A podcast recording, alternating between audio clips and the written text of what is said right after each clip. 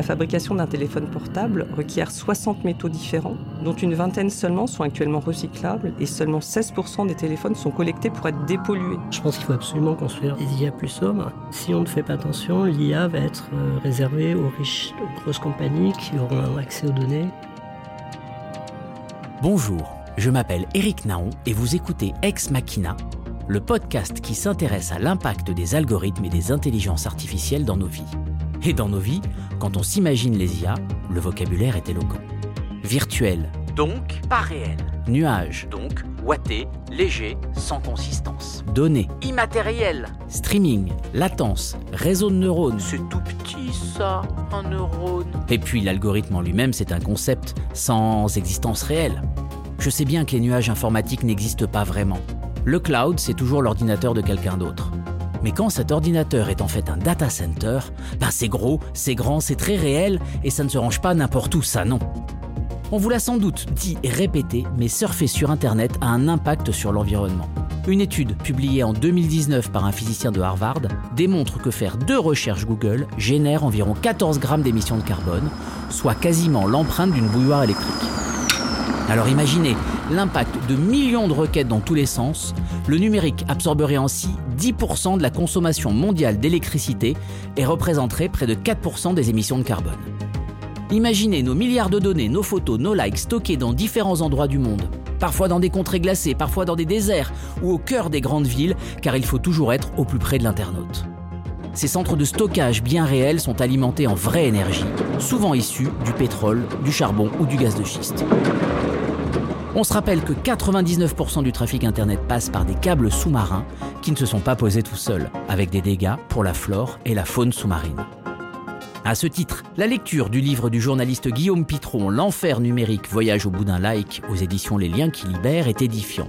L'auteur enquête sur l'impact environnemental des industries du numérique, les géants du net, les GAFAM, mais aussi les besoins des fermes de données, si indispensables pour entraîner nos chers IA. Pour preuve, ce constat alarmant qui date de 2019, selon une équipe de chercheurs de l'Université du Massachusetts aux États-Unis, qui a mené une étude sur l'impact écologique de l'intelligence artificielle, entraîner un modèle d'apprentissage profond pour traitement du langage naturel émettrait autant qu'un être humain pendant 57 ans, ou 5 fois le cycle de vie d'une voiture. L'impact environnemental est donc énorme. Comment le mesurer et prendre conscience de cet impact écologique? Est-il possible de réduire l'empreinte carbone du numérique et de l'IA En France, il existe une stratégie nationale pour tenter de réduire l'impact des technologies du numérique. L'intelligence artificielle peut-elle aider à améliorer notre impact environnemental malgré tout? Ex Machina, l'ère des algorithmes, c'est parti.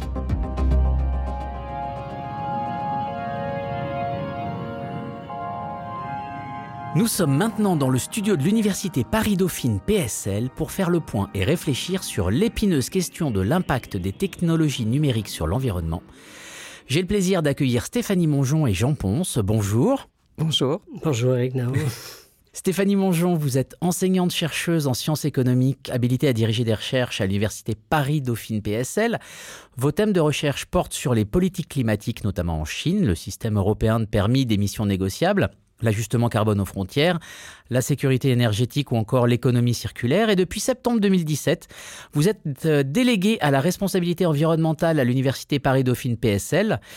Bienvenue à vous. Euh, merci de votre accueil. Jean Ponce, bienvenue à vous également. Vous êtes professeur d'informatique à l'École normale supérieure et à New York University. Et vous êtes également directeur scientifique de l'Institut 3IA Prairie, que nous connaissons bien ici. Vous êtes spécialiste en intelligence artificielle et notamment en vision artificielle. Donc si j'ai bien compris, ça va de la biométrie aux appareils photo en passant par la faculté des voitures autonomes à reconnaître leur environnement. Euh, c'est bien ça? C'est bien ça. C'est tout ce qui est euh, interprétation automatique euh, d'imagerie numérique. donc moi, ça va comme vous le disiez, de la photo, un peu voiture autonome, à la robotique, etc. En général, ce que je fais des recherches très amont, mais maintenant, je m'intéresse aussi aux applications, en particulier euh, dans la vie réelle. Donc, on fait un peu d'astronomie, détection d'exoplanètes, et on vient de créer une start-up pour faire euh, de l'amélioration d'images pour diverses applications. Et alors, euh, pour entrer dans le vif du sujet, ça consomme un peu, là? Ben, C'est supposé pas consommer trop parce que, en particulier, supposé, euh, nous, ce qu'on fait pour l'image, c'est supposé tourner sur un téléphone portable et donc il y a des limites de batterie. Vous voulez pas que votre IA consomme plus que votre euh, écran, par exemple? Effectivement. Alors, par ailleurs, j'en pense, vous avez coécrit fin 2022 une carte blanche dans le journal euh, Le Monde autour justement de l'impact environnemental de l'intelligence artificielle. Et donc, plus on dématérialise et plus on consomme de l'énergie. Comment est-ce possible? Eh les succès récents de l'intelligence artificielle euh, moderne, dirais-je, sont en grande partie basés sur l'apprentissage machine, en particulier une variante qu'on appelle l'apprentissage profond, qui est très gourmande en données, en annotation et évidemment en calcul. Plus il y a d'IA, plus il y a de calcul. Évidemment, il y a une consommation énergétique croissante, elle aussi, qui est corrélée, mais pas nécessairement proportionnelle à l'augmentation des quantités de calcul, grâce aux progrès scientifiques, technologiques, des matériaux et des algorithmes.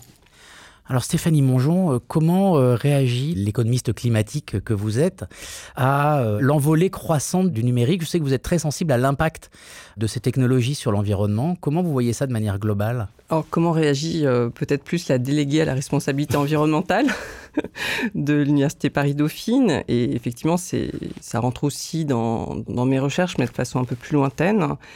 L'impact du numérique, c'est beaucoup plus large que l'impact de, l'IA. Là, on est vraiment sur un sujet beaucoup plus, plus ample. tout le monde voit euh, maintenant ce que représente euh, le numérique. Et il y a eu euh, une, une, alerte, hein, une mise en garde qui a été faite par un certain nombre d'organisations, notamment non gouvernementales, il y a quelques années, hein, sur les impacts colossaux que pouvait, que générait en fait le secteur numérique.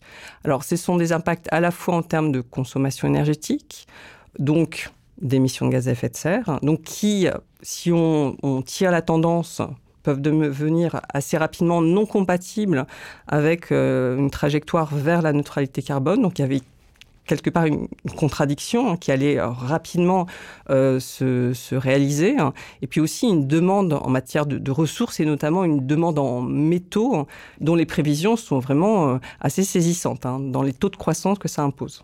Bien, merci. On vous a réunis euh, donc autour de cette table pour avoir justement un point de vue euh, à la fois du professeur d'informatique et, de, la professeure d'économie. Et donc j'ai envie de vous poser un peu cette question euh, avec des réponses plus ou moins simultanées et complémentaires. Comment calcule-t-on le coût énergétique de l'industrie du numérique ou du numérique en général? Pour le numérique en général, je ne peux pas parler. Pour l'IA, la plupart des études que je connais personnellement en tout cas, sont basés sur la consommation des, centres de données, data centers, qui sont en particulier sur le coût des calculs liés à l'entraînement de machines d'apprentissage. Évidemment, ça ne devrait pas être les seuls coûts qui sont pris en compte, puisqu'il y a les coûts de déploiement. Si vous avez 3 milliards d'utilisateurs avec des téléphones, ou je ne sais pas combien de milliards de conducteurs de voitures, évidemment, au moment du déploiement, même si les coûts individuels sont infimes, ça va devenir énorme. Et en général, les études que je connais ne prennent pas tellement en compte ce qui est euh, conception, euh, mise en place, construction, euh, utilisation au jour le jour, recyclage, démantelage des, des, centres de calcul. Donc on a des calculs assez précis pour le coût énergétique de certains calculs, mais ça reste très difficile à faire et encore limité. C'est une question qui est compliquée parce que finalement, le numérique, on, on voit très bien, c'est à la fois nos terminaux, nos téléphones portables, nos ordinateurs, et derrière, il y a tout ce qui est réseau et data center. Donc, c'est assez compliqué de répartir en fait la consommation euh, énergétique entre ces différentes composantes. Mais l'exercice a été tenté hein, à diverses reprises. Je peux en citer quelques-uns qui sont rapportés notamment par une chercheuse du CNRS et un chercheur de l'INRIA, donc qui évalue, après avoir regardé un certain nombre d'études qui ont été faites ces dernières années, entre, alors c'est pour l'année 2019, le numérique aurait consommé 10 à 15% de l'électricité mondiale, Toujours la même année, en 2019, le numérique aurait compté entre 15 et 34 milliards d'équipements terminaux répartis entre 4,4 milliards d'utilisateurs dans le monde. On est donc sur un nombre d'équipements entre 3 et 8 équipements par personne. C'est colossal. C'est colossal. Un autre chiffre pour la France, qui a été établi par Green IT, on est entre 11 et 15. Donc là, on est sur un chiffre mondial avec des durées de vie assez courte, un taux de renouvellement extrêmement important. Donc là aussi, il y, a, clairement une question. Et la tendance, elle est très inquiétante. On a vu le taux d'équipement qui est vraiment euh, très important euh, en France, donc entre 11 et 15 terminaux, enfin équipements par personne. Bon, le chiffre euh, est assez illustratif. Puis tendance en termes de consommation, finalement, notre utilisation représente une petite part de la consommation énergétique totale nécessaire qui est liée à, par exemple, un smartphone. Donc, on considère que la fabrication, c'est la part la plus importante de la consommation énergétique. Et là, on a aussi quelques chiffres qui sont assez saisissants. Donc la fabrication, c'est-à-dire euh, au tout début, hein, donc on part de l'extraction des matériaux, euh, donc la phase vraiment de, fabrication, le transport, et on, on, tient compte aussi du recyclage. Donc quelques chiffres, par exemple, Apple avait fait une étude, toujours en 2019, sur un MacBook Pro qui avec un écran de 16 pouces et qui montrait que la fabrication concentre à elle seule 75% de l'empreinte, alors là, il calculait les émissions, l'empreinte carbone de l'ordinateur portable, le transport 5% et l'utilisation 19%. En général, pour un smartphone qu'on utilise en moyenne 18 mois, hein, c'est extrêmement court, on considère que la fabrication représente 5 fois la consommation de l'appareil dont la durée de vie est estimée donc à 18 mois. Donc ça pose question aussi sur la durée d'utilisation qui est beaucoup trop courte. Ces chiffres, euh, j'en pense, vous, vous, les connaissez. Et comment justement vous prenez ça? Alors vous, euh, pour parler de la communauté des, des concepteurs et utilisateurs d'intelligence artificielle, comment vous prenez ces chiffres et comment est-ce qu'on essaye de prendre ça en compte quand on travaille sur des grands modèles euh, d'intelligence artificielle? Il y, a, plusieurs facteurs. Donc, moi, je ne suis pas un spécialiste de la construction, du recyclage, etc., de, ces équipements. Bien sûr. Alors, d'abord, d'un point de vue, d'un point de vue euh, pragmatique, technique, mesure de ces choses-là, donc ça est compliqué. Euh, moi, les chiffres que j'ai lus dans une euh, étude qui était sortie dans Science en 2020, c'est que la consommation énergétique des data centers n'a augmenté que de 6% entre 2010 et 2018 alors que l'utilisation a augmenté de 555%. Donc il y a eu des progrès au niveau de, la gestion et de la, conception de, ces data centers qui ont été énormes. Maintenant, encore une fois, comme le dit ma collègue, les coûts de construction, etc., ne sont pas, et de conception même, ne sont pas pris en compte. Les coûts des matières premières ne sont pas pris en compte dans ces, dans ces études. Après, la mesure est compliquée. Donc, je ne sais pas si vous voulez qu'on en parle tout à l'heure, mais l'étude de Amherst, qui a été vue comme un désastre écologique, donc une étude qui est sortie en 2019, disant que le coût d'entraînement d'un des systèmes de traitement du langage naturel, qui étaient les meilleurs à l'époque, était cinq fois supérieur à celui d'une voiture sur ses durées de vie ensuite, deux ans plus tard, non, deux ans, trois ans plus tard, il y a un article euh, par des chercheurs de Google et de Berkeley qui est sorti, qui rabaissait ce coût par un facteur de 88. Alors évidemment, les chercheurs de Google sont partie prenante dans tout ça. Absolument. Il faut le prendre avec, euh, faut le prendre avec précaution. Enfin, c'est un article publié dans un article scientifique. Et en fait, l'article ne s'attaque pas du tout aux chercheurs de Hammer. Ce qu'il dit, c'est que euh, les mesures sont extrêmement compliquées. Et l'extrapolation pure et dure ne marche absolument pas. Donc tout ça veut dire qu'il faut faire attention. Encore une fois, je parlais des téléphones. Il y a une étude récente venue de l'IMATI qui s'inquiétait des coûts liés au déploiement de l'IA dans les voitures autonomes. Pas dans les téléphones, dans les voitures autonomes. Puisque si les voitures autonomes finissent par être déployées à grande échelle, on va avoir des milliards d'utilisateurs. Avec de plus en plus de calculs qui sont faits sur la voiture. Donc ça, c'est vrai. À cause de Prairie, je parle beaucoup à des industriels de la voiture, de l'automobile. Et ce qu'ils me disent, c'est qu'on ne peut pas économiquement avoir un système d'IA qui va consommer plus que votre climatisation dans la voiture.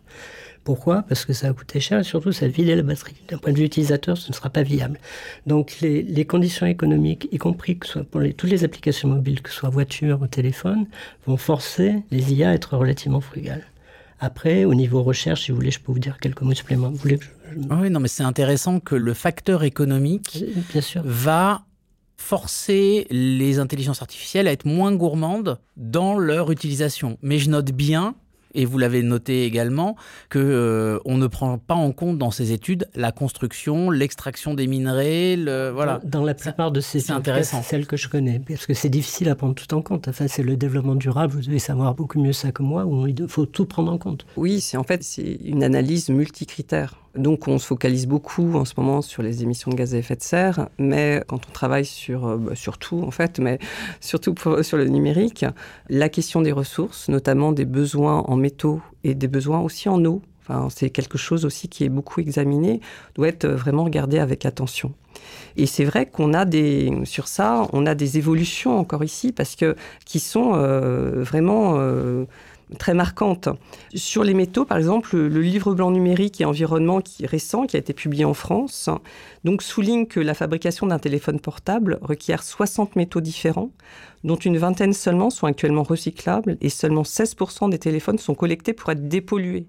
Donc dans ce téléphone, on va avoir bon, bah, des métaux qui sont euh, assez abondants, comme l'aluminium, mais ceci dit, on peut avoir des tendances qui, même pour des métaux abondants, euh, deviennent problématiques. Et puis on a aussi des, métaux plus rares, comme l'argent, l'or, le néodyme, le cobalt, euh, le graphite. Et tous ces nouveaux usages provoquent une demande supplémentaire qui s'adresse notamment à ces ressources métalliques. Les ressources métalliques, ce sont des mines. Donc il faut vraiment voir ce que ça impose. Donc le, mine quand même c'est oui c'est de l'extraction. Hein. C'est l'extraction, c'est extrêmement polluant, c'est une exposition des travailleurs dans les mines à vraiment des, des, pollutions très importantes.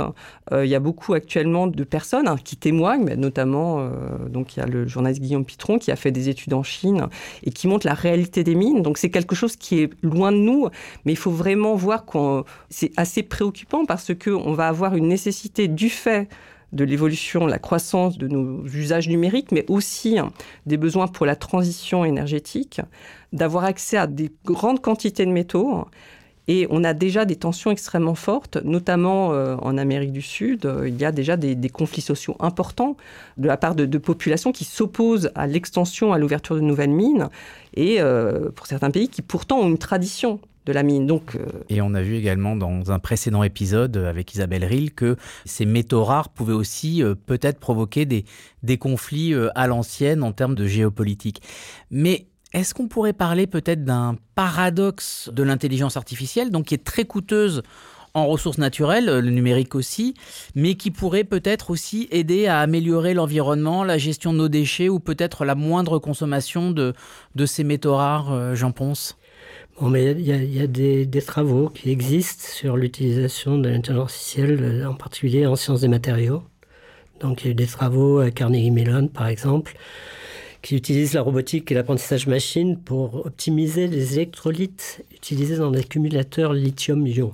Et donc, euh, diminuer très la consommation, etc. Mais oui, mais c'est important. Et ce sera au sérieux, encore une fois, publié dans Nature. Il y a des travaux à l'Université d'Illinois, Urbana-Champaign, en collaboration avec Meta, une entreprise bétonnière qui s'appelle Ozinga, qui quant à eux permis le développement de mélanges de béton dans l'empreinte carbone mesurée sur le cycle de vie entier, apparemment, et réduite de 40%. Donc ce sont deux exemples, ça ne veut pas dire que c'est la panacée, mais ce sont des exemples où on peut espérer que l'intelligence artificielle, évidemment le numérique en général, amène à des, à des progrès de ce côté-là. Stéphanie Mongeon, vous en pensez quoi? Est-ce que vous pensez que les technologies du numérique pourront aider à une moindre consommation aussi des ressources naturelles par les technologies numériques? La question n'est pas simple parce que certainement, il y aura des technologies qui peuvent être vraiment très intéressantes pour ça. Mais comment faire le tri? C'est-à-dire que là, on voit dans les objets connectés qui arrivent, qui se développent de plus en plus, on voit très bien qu'il y a des usages qui semblent tout à fait euh, essentiels et des usages qui paraissent tout à fait euh, superficiels. Donc, comment on va pouvoir faire le tri entre tout ça, ce qui va être considéré au sein d'une société comme essentiel et donc effectivement justifiant une demande en métaux, une consommation énergétique et des émissions, à quoi on va renoncer? Parce que euh, on peut citer des exemples de, je sais pas, moi j'entends souvent la poêle connectée, je sais pas bien ce que ça veut dire.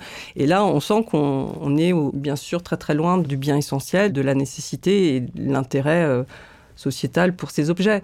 Donc c'est toujours assez compliqué euh, de pas vendre l'ensemble des objets connectés juste pour certaines technologies qui sont, elles, tout à fait importantes à déployer moi, je, raisonne souvent par rapport à qu'est-ce que ça provoque. Est-ce que ça provoque quelque chose euh, Qu'est-ce que ça remplace et qu'est-ce qu'il y a de nouveau?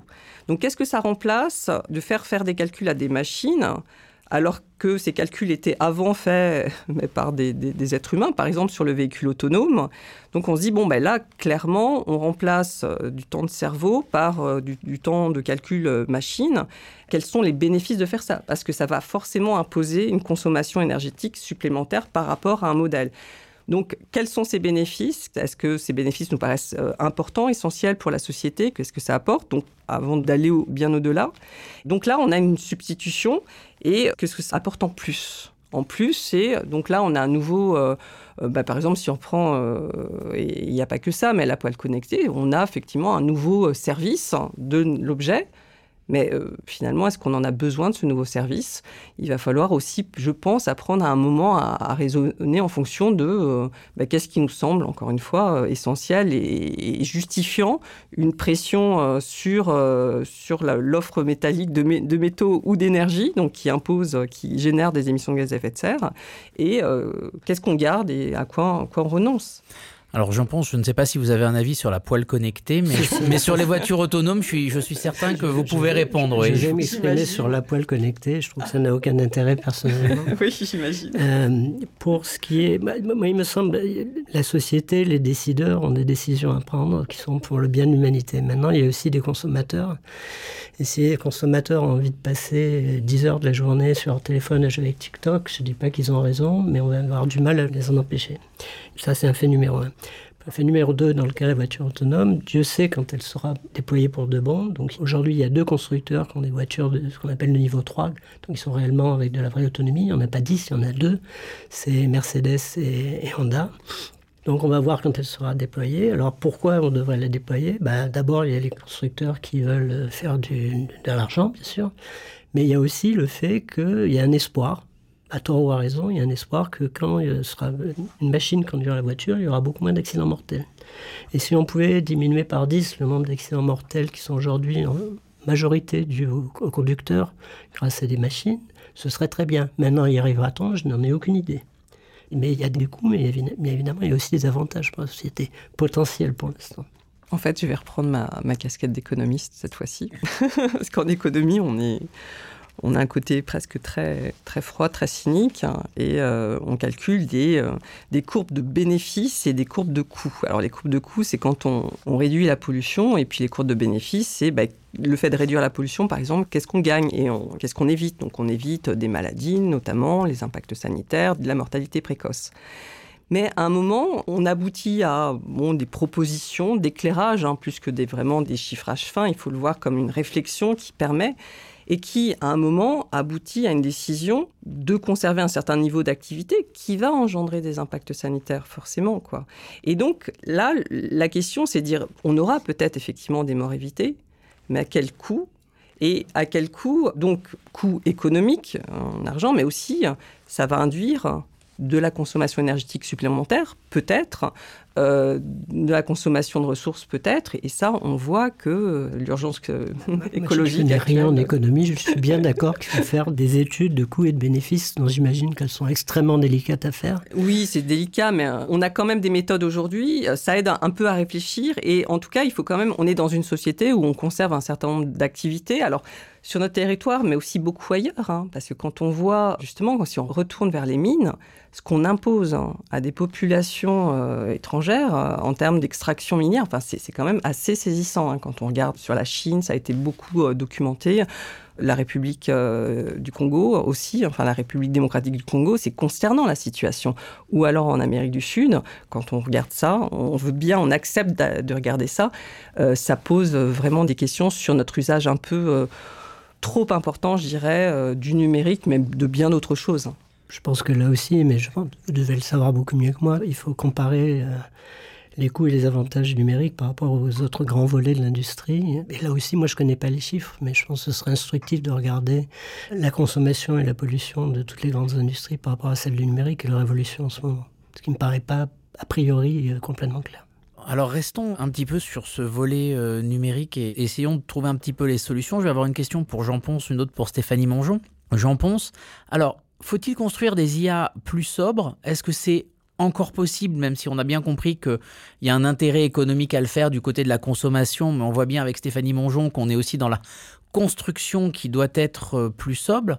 Sur votre domaine donc de vision artificielle, comment peut-on essayer peut-être d'imaginer euh, des solutions? Je vais essayer d'être relativement bref, mais personnellement, je pense qu'il faut absolument construire des IA plus sobres.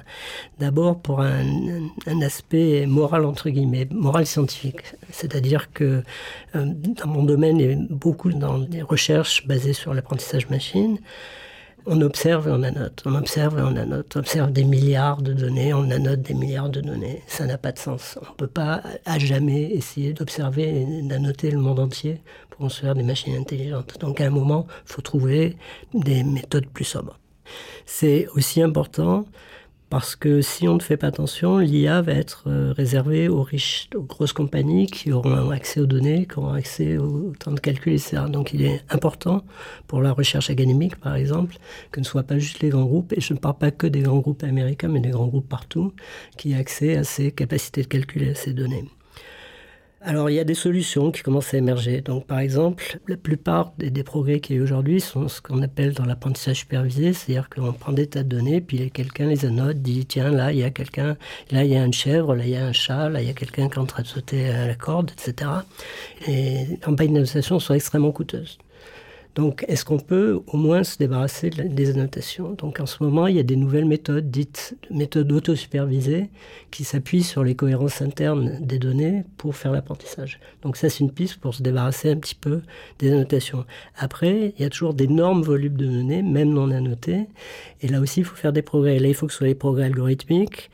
Alors dans mon domaine à moi, par exemple, ce qu'on peut faire, c'est utiliser des connaissances a priori, par exemple dans la photo, utiliser euh, des modèles physiques du processus de formation d'image qui vont permettre d'avoir des modèles beaucoup plus légers, avec moins de paramètres et moins de données d'entraînement, peut-être données d'entraînement synthétique. Mais de toute manière, il est important que dans, dans tous les domaines de l'IA, on arrive à faire ça. Et encore une fois, euh, c'est important pour tout ce qui est application mobile, même en général application critique. Donc il faut absolument le faire et les gens travaillent dessus. On n'y est pas encore, mais on y travaille. Stéphanie Mongeon, du point de vue des solutions, parce que je vous sais soucieuse du constat, mais, mais aussi des solutions, que peut-on faire? Faut-il instaurer des grandes taxes contre les GAFAM? Je vous vois sourire. Ou euh, quelles sont les solutions que vous préconisez en tant qu'économiste? Alors, je n'aime pas le terme solution. parce que solution, c'est on a un problème, on trouve une solution et c'est fini, on arrête de penser. Je pense que de toute façon, les défis euh, qu'on a devant nous, euh, que ce soit en matière, euh, enfin surtout environnementaux, mais sur plein d'autres sujets, on doit absolument jamais arrêter de penser. On doit toujours. il y a plein de technologies qui sont extrêmement intéressantes pour la transition énergétique et écologique, mais on ne peut pas imaginer de substituer tout ce qu'on connaît aujourd'hui de façon comme ça en disant on va changer de technologie et ça suffira. Donc il faut trouver un, chemin qui est à la fois mixte de la substitution euh, du progrès technologique, des innovations, là ce sera une nécessité, mais aussi euh, qui euh, s'articule avec de la sobriété. La question de, la taxe sur les GAFAM, je ne vois pas bien ce que ça amènerait. En matière de numérique, donc il y a eu des propositions en matière de, de sobriété numérique qui ont été proposées, qui sont surtout des réponses individuelles et organisationnelles alors ça va pas suffire. Hein. on est sur quelque chose. Il faut avoir conscience encore une fois des tendances, le nombre de machines par personne, la durée de vie très courte, les taux de croissance incroyables sur les données, aussi la fragilité imposant des stratégies qui dupliquent, triplent les sauvegardes, quelle que soit en fait l'importance de la donnée, les quantités de déchets euh, incroyables. Donc, il faut faire aussi attention aux fausses bonnes solutions. Les fausses bonnes solutions, par exemple, c'est pendant très très longtemps, on nous a dit bah, la numérisation, on va tout numériser, ça va, on va dématérialiser, c'est super, on n'aura plus de papier. Ça va sauver les arbres. ça va sauver les arbres. On a vu que non, les arbres ne sont pas du tout sauvés. La déforestation continue. Alors pas pour forcément pour euh, des utilisateurs de papier, mais aussi pour du papier. Euh, notre baisse de consommation de papier n'a pas été forcément très importante. Donc ça dépend finalement du papier qu'on regarde. Mais euh, le numérique a permis, par exemple, le développement de, du commerce en ligne qui impose des emballages de plus en plus importants. Oui, c'est ça. Nos, ramettes de papier économisés sont devenus des cartons pour votre entreprise favorite Quand on de livraison. si on, en fait, voilà, sur le poste euh, papier-carton, bah, finalement, il n'y a pas eu euh, beaucoup d'évolution. Et puis, simplement, quand on regarde les tendances, on numérise de plus en plus depuis euh, pas mal de temps, et puis on continue à avoir une augmentation globale de la facture environnementale du numérique. Donc c'est comme aussi l'efficacité énergétique. Je, pense que vous connaissez l'effet rebond. Hein. Donc on dit bah, quand un, équipement est plus efficace euh, énergétiquement, on devrait conduire à une baisse. Euh, eh bien, on, sait que ça marche pas. Donc il faut accompagner tout ça avec une réflexion et une nouvelle politique. Alors ça peut être effectivement de la fiscalité pour limiter la consommation, pour peut-être imposer une utilisation supérieure à 18 mois. Vous imaginez, 18 mois, c'est extrêmement court. Et ça, c'est une moyenne. Et il faut quand même se rendre compte que tous les objets numériques, c'est une nouvelle euh, famille d'objets. On n'a jamais connu des objets qui avaient des durées aussi courtes de vie aussi courte par, construction presque. Euh, vous regardez chez vous, vous avez peut-être des meubles qui euh, viennent de vos parents, voire de vos grands-parents, ou alors que vous avez racheté, même des, vêtements que vous portez depuis 30 ans. Ben, le numérique, non. On regarde et on compte chez nous le nombre d'appareils numériques et notre ultra dépendance à ça. Donc, bon, euh, je crois qu'il y a peut-être un apprentissage aussi dans notre rapport au numérique. Il faut peut-être déconstruire un certain nombre de mythes qui sont avancés. Et là, on est sur de la norme sociale. On n'est pas forcément, voyez, sur la fiscalité. En tout cas, il est clair qu'il va falloir faire évoluer, par exemple, tout ce qui est contrat, abonnement téléphonique avec un renouvellement automatique au bout de deux ans euh, de l'appareil. Il y a vraiment beaucoup de leviers à actionner. Ça va se faire au niveau des individus et des organisations, mais euh, ça doit être aussi d'un point de vue politique. Il faut adresser euh, tous les leviers à notre disposition, il est urgent de le faire. Très bien, alors j'en pense, les prochaines voitures autonomes, euh, notamment, euh, devront être très très durables. Oui, enfin, il y aura leur batterie là, qui n'aura rien à voir avec le numérique, dont je ne sache pas qu'on connaisse exactement. Enfin, moi, en tout cas, je ne connais pas leur coût. Et quand on aura des voitures toutes électriques, j'aimerais bien connaître le, coût environnemental des voitures toutes électriques. C'est une très bonne question. Mais, mais, bon, on va voir. Je pense qu'il y a, encore une fois, il y a le numérique, évidemment. Je ne suis pas entièrement sûr ce que, ce que sont les déchets numériques. Les vieux téléphones, les vieux ah, ordinateurs, les, vieux écrans. C'est des matériels, c'est pas. Oui, oui. D'accord, d'accord. Oui, bien sûr. Bah, il y a toute l'histoire de recyclage. Oui, il faut arriver à des solutions qui marchent pour tout le monde. Encore une fois, je ne sais pas jusqu'à quel point. On, on, en est loin. En fait, il faut vraiment se rendre compte de l'urgence et aussi de calmer notre, notre consommation de façon à ce qu'on puisse faire des progrès dans la récupération. Mais euh, il faut bien avoir conscience qu'actuellement, ce qu'on appelle les solutions, alors je vais mettre plein de guillemets, ne sont pas encore là. En tout cas, elles ne sont pas à la hauteur des défis euh, qui sont devant nous. Très bien. Eh bien, merci. Euh, nous rions euh, sur un constat un, petit peu sombre, mais c'est uniquement parce que Stéphanie Mongeon euh, tapait sur la table et que cela s'entend. Je vous remercie infiniment pour ces réflexions. Peut-être rendez-vous dans quelques mois, quelques années pour parler peut-être, Stéphanie, de solutions, ou en tout cas pour continuer à discuter de, de ces défis de l'intelligence artificielle, du numérique et de son impact sur l'environnement. Merci beaucoup Stéphanie Mongeon. Merci. Merci beaucoup Jean Ponce. Merci beaucoup. Et à très bientôt.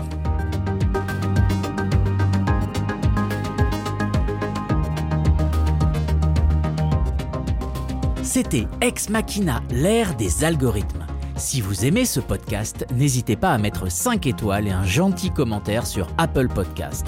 Sur Spotify et Deezer, on met des cœurs. Ex Machina est un podcast préparé par Dauphine Numérique. Dauphine Numérique est un projet de recherche de l'université Paris-Dauphine PSL.